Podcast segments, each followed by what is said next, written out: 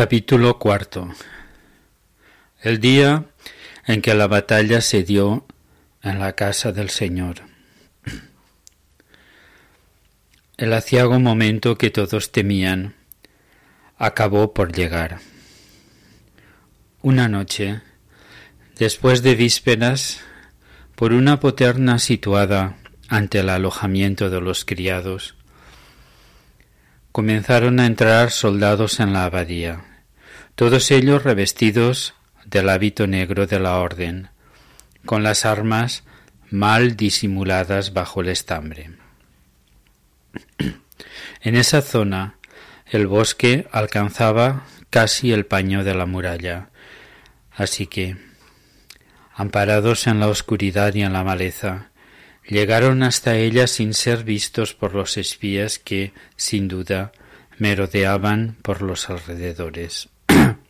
Sin pérdida de tiempo, las diferentes unidades iban ocupando silenciosamente el lugar que se les había asignado para esconderse a la espera de recibir la orden de actuar. Se trataba en su totalidad de tropas de a pie, muchos de ellos, como supe más tarde, arqueros. La entera comunidad recibió la orden de entrar en la iglesia. Ni siquiera los monjes más válidos, que como ya he dicho, habían sido todos soldados, se les permitió permanecer fuera de ella. Tan solo faltaban los que habían llegado recientemente, enviados por Alcuino. Antes de penetrar en ella, noté que uno de los intrusos se me quedó mirando fijamente. Se quitó la capucha y pude ver que era Esbenón sonriendo. Avanzó hacia mí para saludarme a su manera, revolviéndome el pelo. Entra ahí dentro, que en un santiamén nos ocupamos de todo. Junto a él había otro individuo que no se descubrió, pero que, por su morfología, sólo parcialmente disimulada por el hábito, juraría que era el obispo en persona. Accedí, pues, al templo, cuyas pesadas puertas fueron cerradas de inmediato por, por unas hercúleas trancas. Cada uno fue a ocupar su sitial en el coro, y los novicios, sinacón, optamos tácitamente por instalarnos también en nuestro lugar habitual. En ausencia de nuestro maestro, nos sentíamos un poco aturdidos y desamparados. Se apagaron la mayor parte de las velas, y se cantaron unos cuantos salmos. Luego, a una orden del abad, se hizo el silencio más absoluto y sobrecogedor que jamás habrá rezumado en estos mis oídos que pronto se habrá de comer la tierra. Los monjes, con la capucha calada, la mayor parte de ellos por el frío, permanecían en pie, inmóviles, como estatuas de carbón, tratando de aguzar el oído para captar algún indicio de lo que sucedía en el exterior. Pero, durante largo rato, nada trascendió. Transcurrió el tiempo sombrío de los cementerios, de las tumbas y los mausoleos visto por los ojos de los muertos. Ululó una vez la lechuza desde lo alto del campanario y se calló. En un momento dado se alzó a adivinar un lejano entrechocar de espadas y algún que otro grito ahogado, pero nadie se movió ni murmuró en lo más mínimo. La señal sonora había sido tan tenue que bien podía constituir el producto de la imaginación. Luego ya nada. En las noches más silenciosas son las que más suelen cabalgar los diablos. Finalmente sonaron dos recios golpes en los macizos tableros de la puerta. Abran. Reconocí la voz de Esbenón, pero la comunidad se estremeció. Comenzó a murmurar. Abran al conde de Worms. Los dos monjes que custodiaban la entrada miraron hacia el abad. Este, mediante un gesto, les ordenó que obedecieran. Algo no iba bien, mas no sabía decir qué. Esvenón entró, seguido por Georges y otros dos monjes soldados. Avanzó hacia el abad. La situación está bajo control, declaró. Las tropas enemigas han sido neutralizadas y sus cabecillas detenidos. Excepto Enrique de Monster, que es buscado activamente por toda la abadía aunque no puede haber escapado, pues todas las salidas, aparentes o secretas, están siendo controladas. De nuevo se desató un murmullo, esta vez más intenso todavía. Mi corazón palpitaba fuertemente, sentía la alarma, pero no lograba entender la causa. Efectué un, cálculo fulgurante y me estremecí.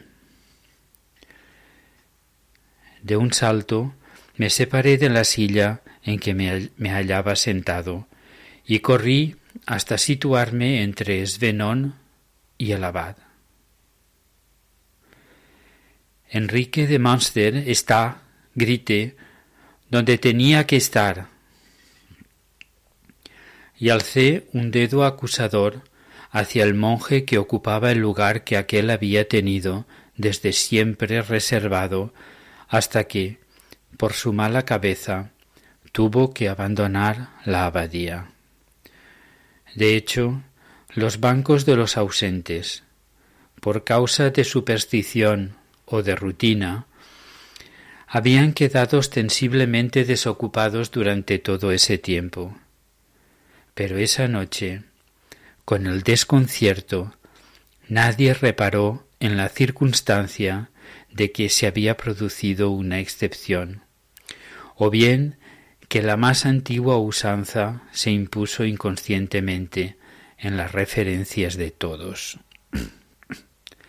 Sin embargo, cuando entendieron la pertinencia de mi suposición, se produjo un tumulto y los monjes más cercanos al que yo había señalado se apartaron aterrorizados. El acusado, por su parte, permanecía absolutamente inmóvil, con los brazos cruzados, metida cada mano en su manga opuesta. George se puso a avanzar hacia él a grandes zancadas con la espada desenvainada. Allegado de un, de un manotazo, le quitó la capucha. Allí estaba Enrique de Munster. La entera comunidad ahogó un grito de pavor. Pero Enrique no tenía ojos más que para mí. Con ellos lanzaba rayos y centellas en mi dirección. El odio que me llegaba a través del fuego de tal mirada era irrestañable, incontrolable, de esos que no cejan ni ante el abismo de la sepultura. De repente vi salir una punta de acero de su manga y dirigirse como el dardo lanzado por una máquina de guerra hacia mí. Aparté a tiempo la cara, pero noté el roce del puñal en la mejilla. antes de que fuera a clavarse en la tareceada y pulimentada sillería, dejando una muesca que todavía persiste. Mientras se lo llevaban, no apartó ni un instante los ojos de los míos, si bien era tal el rencor que se había apoderado de él, que se vio imposibilitado de increparme de viva voz. A pesar de ello, supe que no cejaría en su afán de cobrar venganza, aunque para eso tuviera que consagrar su vida en el empeño. Años más tarde me contó Esbenón lo que había ocurrido realmente esa noche en la abadía. Como los rebeldes habían previsto, no encontraron ningún dispositivo de guardia establecido, así que penetraron en el recinto abacial por el lugar más fácil y rápido. Una vez las puertas abiertas, cada contingente se dirigió sin más dilación hacia su cometido. Nosotros disponíamos del plan detallado del conjunto de las operaciones, de modo que les dejamos hacer. Los que tenían como misión entrar en el dormitorio con el fin de controlar el grueso de la comunidad, penetraron en una gran sala silenciosa donde, aparentemente, dormían todos los monjes. El jefe ordenó que los fueran despertando uno por uno. Ahora bien, ¿cuál no fue la sorpresa cuando, al apartar las cobijas de los diferentes jergones, lo que aparecía no era un monje soñoliento, sino un simple saco repleto de paja. Aún no habían salido de su asombro cuando, con gran estrépito, oyeron cerrarse las puertas y allí se quedaron atrapados hasta que les llegó el momento de rendirse. A los que se dirigieron a la casa del abad no les fue mejor.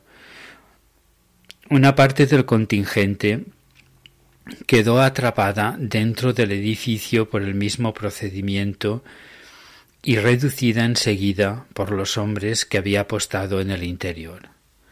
Los de fuera presentaron el único conato de batalla que se produjo aquella noche, mas pronto fueron neutralizados.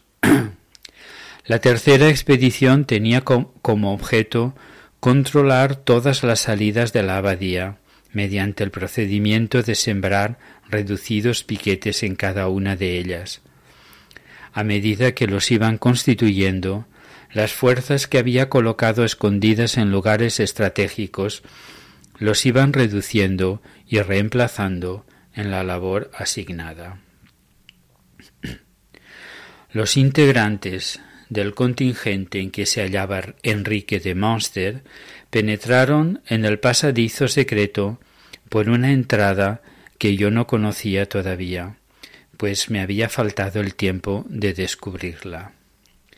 Allí fueron emboscados a la vez por vanguardia y retaguardia. Ni siquiera llegaron a ver el cuarto donde se hallaba la mesa. Aunque, en medio de la escaramuza, alguien debió agarrar a Enrique de Munster, probablemente desde una de las escotaduras, proporcionarle el hábito monacal que no había tenido la precaución de llevar, y aprovechando la confusión, lo condujo, empleando el camino utilizado por Everardo de Basel, para entrar en la iglesia tras cerrar el escritorium por dentro, hasta el coro. En ningún momento ha carecido el partido sajón de contactos en el interior de la abadía hasta el día de hoy, que les pertenece por completo. La quinta columna, la liderada por Berengario, fue la más fácil de reducir, pues fue su propio jefe el que, llegado el momento, les ordenó de poner las armas. De inmediato lo agarramos y lo pusimos aparte La batalla de la abadía se saldó con muy pocas bajas, la mayor parte de ellas constituida por heridos que recibieron las primeras curas en la propia enfermería del monasterio. Los cabecillas de los insurrectos del bosque, con Eberulfo y Enrique a la cabeza, fueron conducidos a Aquisgrán, donde los aguardaba la justicia del rey. A los demás tras hacerles jurar que abandonarían por siempre su actividad insurgente, se les concedió, sin más, la libertad. Hubo, sin embargo, uno de los lugartenientes de Eberulfo, que no tomó el camino del palacio del rey, sino el del palacio del conde de Worms, pues éste le había buscado ya un nuevo empleo y una nueva vida.